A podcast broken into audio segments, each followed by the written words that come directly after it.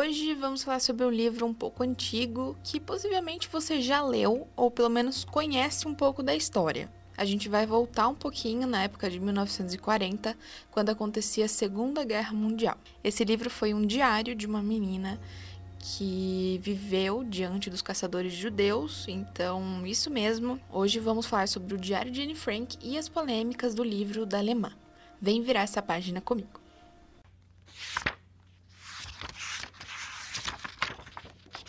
O Diário de Anne Frank conta a história de uma garota alemã e judia.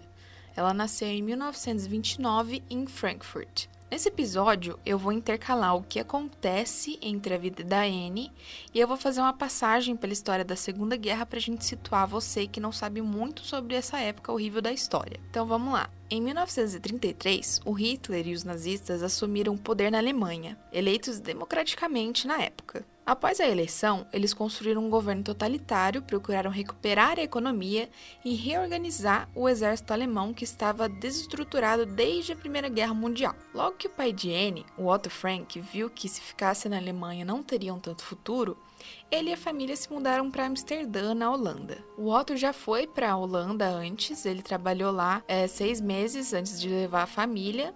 E quando ele viu que a Alemanha nazista tomou conta de todo o país, ele foi em busca de uma vida melhor em Amsterdã e trouxe toda a sua família. Foi então que, três anos depois, em 1936, que o Hitler colocou uma tropa de 3 mil soldados na cidade de Rinânia, que fazia fronteira com a França. E segundo o Tratado de Versalhes, a Alemanha não tinha permissão para estacionar um exército ali.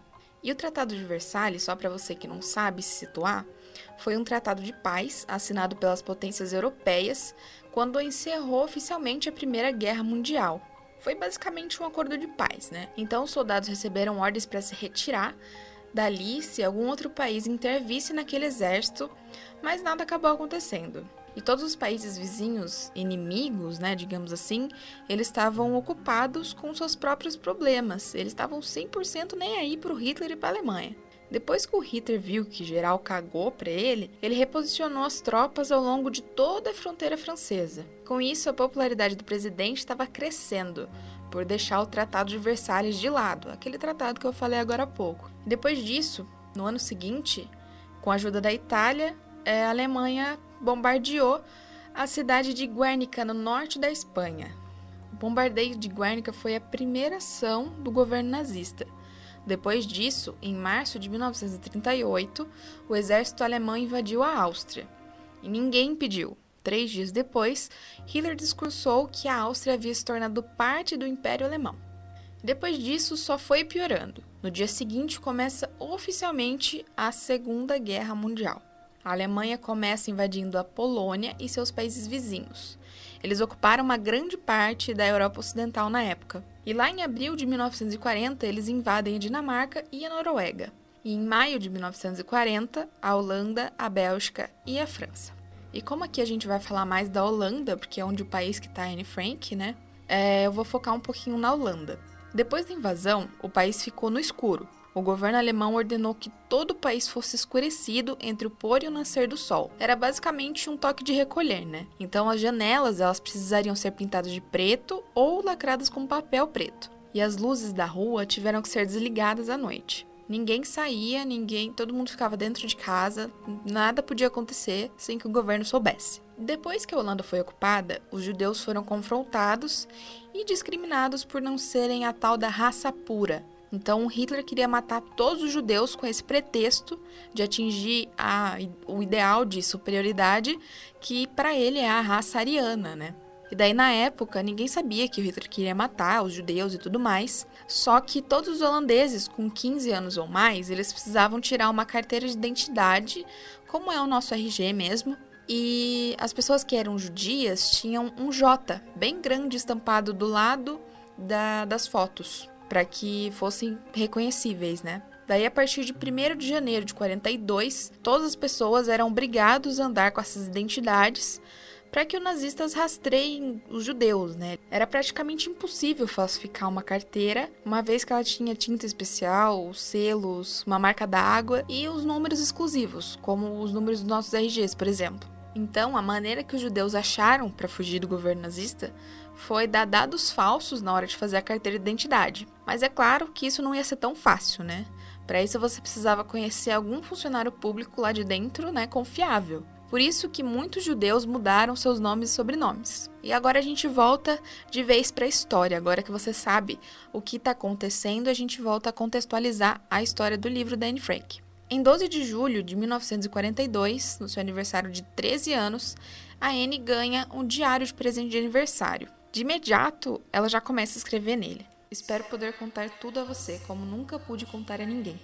Espero que você seja uma grande fonte de conforto e ajuda. Essa é a primeira frase do diário.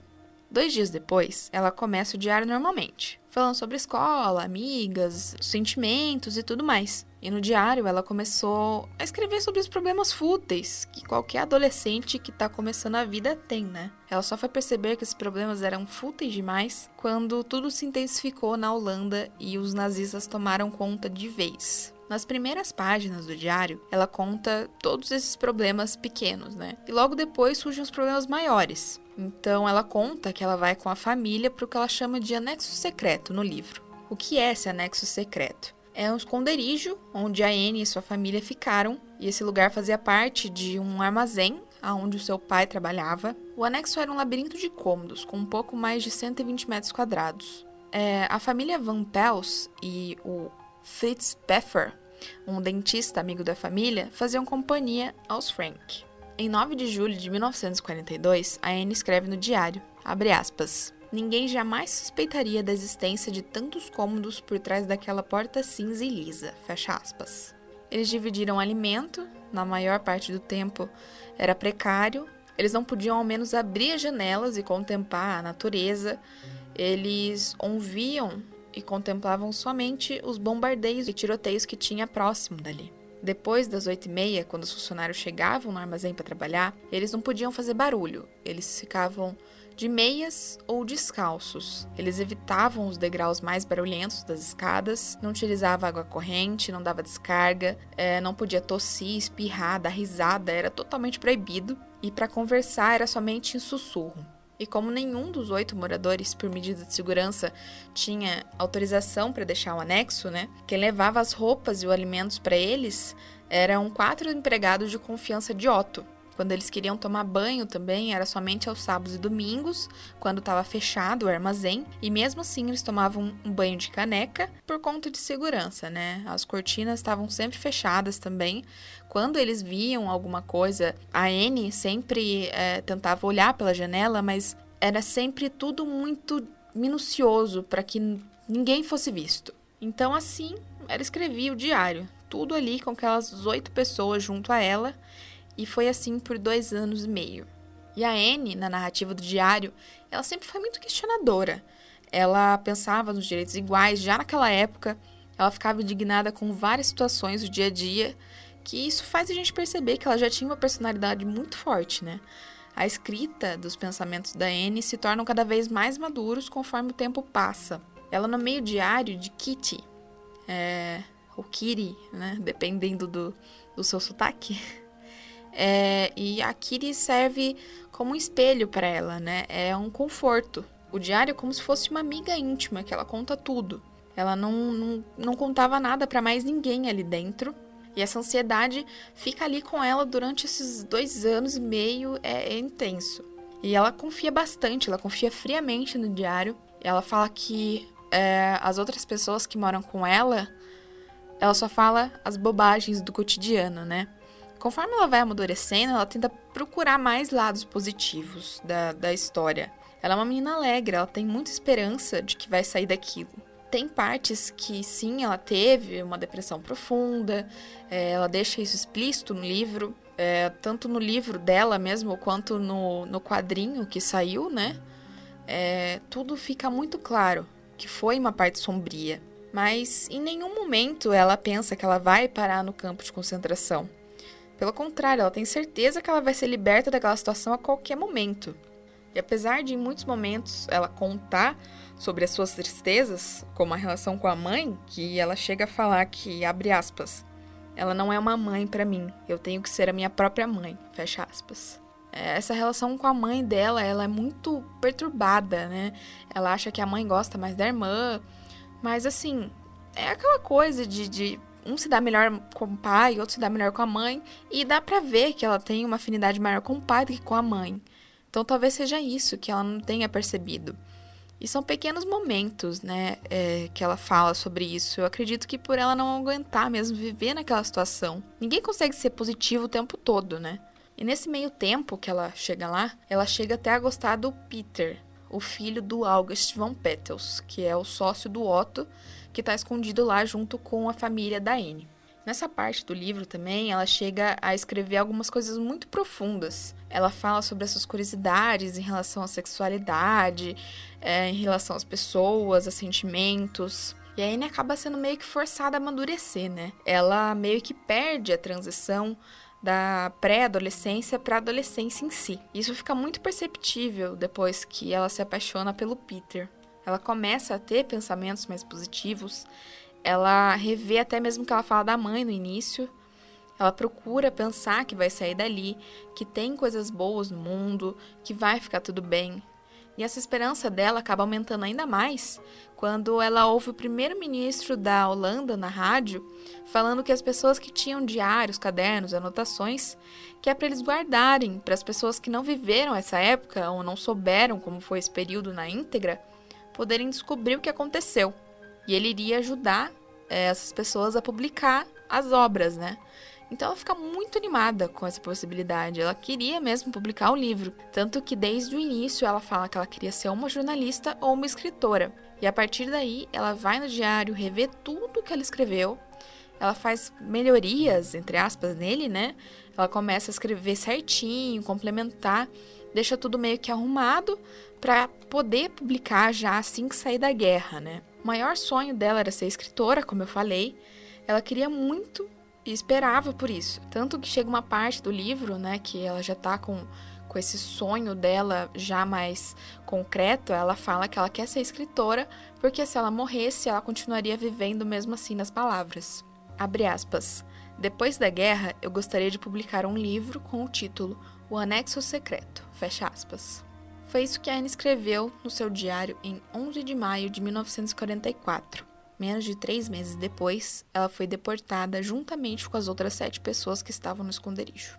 Todos eles são levados para Auschwitz em 3 de setembro de 1944 e logo depois, em 30 de outubro, aproximadamente mil mulheres foram levadas de Auschwitz para Bergen-Belsen para fazer um trabalho forçado. A mãe deles, a Edith, foi deixada para trás em Auschwitz e lá no novo campo que a Anne tá, ela encontrou algumas das crianças que ela conheceu em Amsterdã. Então, é, tinham crianças que ela estudou e tal, que até uma delas chega a dar uma entrevista sobre a Anne e falar um pouquinho de como ela era e tudo mais. Eu vou até deixar na descrição se vocês quiserem ver. E no inverno, entre 1944 e 1945, a situação acabou piorando. Muitos prisioneiros adoeceram, porque não tinha comida, não tinha nada, tinha era uma situação precária. Como a, o local era muito sujo, muito muito ruim, é, eles contraíram bactérias, doenças, enfim. A Margot e a Anne, é, elas morreram em fevereiro de 1945, aos 15 e 18 anos, respectivamente. Elas contraíram tifo e acabaram morrendo. Os seus corpos foram enterrados em valas comuns, é tanto que tem até hoje é, tá lá a vala da, da Anne e da Margot. O campo de concentração de Bergen-Belsen foi libertado por tropas inglesas em 12 de abril de 1945. Então, dois meses depois delas morrerem, acabaram libertando o pessoal desse campo de concentração. Das oito pessoas do anexo secreto, o Otto foi o único que sobreviveu à guerra. A Anne e os outros morreram, a maioria no campo de concentração. 6 milhões de judeus foram assassinados durante o Holocausto. Enfim, eu acredito que não tenha nem como dar um spoiler do livro, né? Ele foi publicado originalmente em 1947, então faz muito tempo já. O título originalmente foi O Anexo Secreto, como a Anne queria, mas em 1952 os Estados Unidos rebatizou o livro como Diário de uma Jovem Garota. E só depois ele teve seu nome mudado para o Diário de Anne Frank, quando já tinha começado a todo mundo conhecer a obra mais, né? Em 1960, a casa onde ficava o anexo secreto foi transformada em um museu. E desde então recebe em torno de um milhão de visitantes por ano. A história da menina Anne ficou carimbada no mundo todo, assim como a de alguns sobreviventes da Segunda Guerra também, né? Mas o que mais me motivou a gostar da história é, foi a persistência e o modo que a Anne levava a vida. Que, mesmo à beira de ser descoberta, ela nunca perdia as esperanças, ela tinha sonhos, tinha pensamentos à frente do seu tempo e ela só tinha 13 anos, que eu acho que foi mais ou menos a época que eu li o Diário de Anne Frank. Acredito que eu tenha lido com 13, 14, por aí. É, e a Anne, com certeza, ela teria orgulho das pessoas que ela inspirou com o livro dela. Ela teria orgulho de quem ela se tornou, né? Porque ela foi eternizada pelas palavras como ela mesma queria, né? Apesar de toda a história, né? É, tem muitas teorias sobre o livro não ter sido escrito pela Anne. Então, tem, tem acho que umas duas, três teorias por aí. Algumas delas falam que o Otto, o pai da Anne, é, foi o verdadeiro autor do livro. As outras falam que a Miep Gais, eu acho que é assim que fala, é a secretária do armazém, que foi quem guardou os pertences que não foram levados pelos nazistas. Ela escreveu o livro e entregou ao único sobrevivente da família. Mas já foi comprovado pelo Instituto para Documentação de Guerra que a caligrafia pertence a N e eles comprovaram a autenticidade do diário. Bom, se você ainda não leu, eu quero saber o que você está fazendo da sua vida. Mentira. É, eu espero que você leia depois desse episódio, porque é um relato maravilhoso sobre a Segunda Guerra e a infância de alguém que viveu presa por dois anos e meio, né? E assim, não tem restrição de idade, mas eu acho que você tem que saber pelo menos o que estava acontecendo na época, né? Igual eu fiz aqui de querer contar um pouquinho para vocês entenderem, é porque querendo ou não, é um livro histórico, né? É, você precisa entender o que estava acontecendo para entender por que, que a Anne estava ali, por que, que isso estava acontecendo. Apesar dela até é, explicar um pouco, mas eu acho que assim, quanto mais a fundo você for nessa situação, melhor. Se você leu, eu acho que vale a pena relembrar sobre essa história. Ela é incrível e inspira tanta gente ao redor do mundo, né? Bom, é isso. Eu espero que você tenha gostado. Eu vou ficando por aqui. Até a próxima sexta.